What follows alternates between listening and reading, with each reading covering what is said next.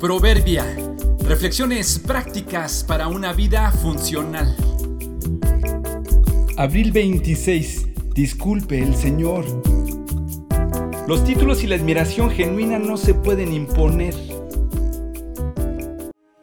En la época de la explotación de las minas en los pueblos conquistados por los grandes países colonizadores, se extrajo cualquier cantidad de minerales a precio de abuso y literalmente sangre de los trabajadores nativos que ahí laboraron.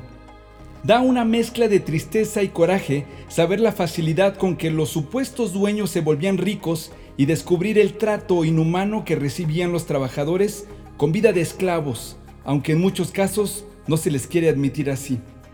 Entre las muchas acciones y actitudes de los dueños de las minas que escuché recientemente, en una de ellas me llamaron la atención dos. Quizá sean de las menos graves o criminales, pero supongo que de estas actitudes que señalan al corazón parten las acciones y los comportamientos de ellos hacia sus empleados. La primera es que solo los dueños se permitían llamarse mineros.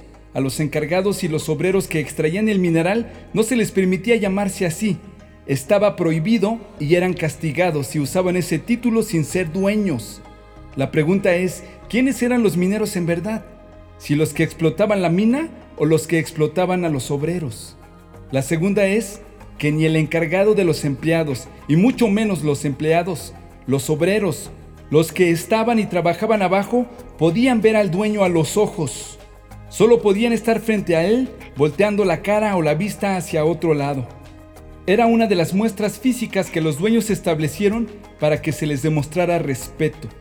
En pocas palabras, dame un título ostentoso y no me veas a los ojos. No solo los mineros de aquella época, todos tenemos dentro de nosotros algo llamado ego, que le encanta que le den títulos, el que sea, algo que suene bien, llame la atención y si se puede que imponga. Le gusta también ser visto, de preferencia que lo vean para arriba, pues no le gusta estar abajo, no le gusta bajar y hacer el trabajo inferior. Si le das oportunidad, querrá aplastar y dominar.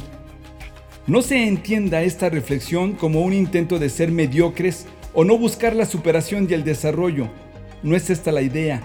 La propuesta es sencillamente que cada uno de nosotros se valore conforme a lo que es y no por lo que hace o tiene. Los títulos no nos hacen más ni menos. El respeto y la admiración no se pueden imponer, se ganan por el servicio genuino. ¿Y a ti? ¿Cómo te gusta que te llamen?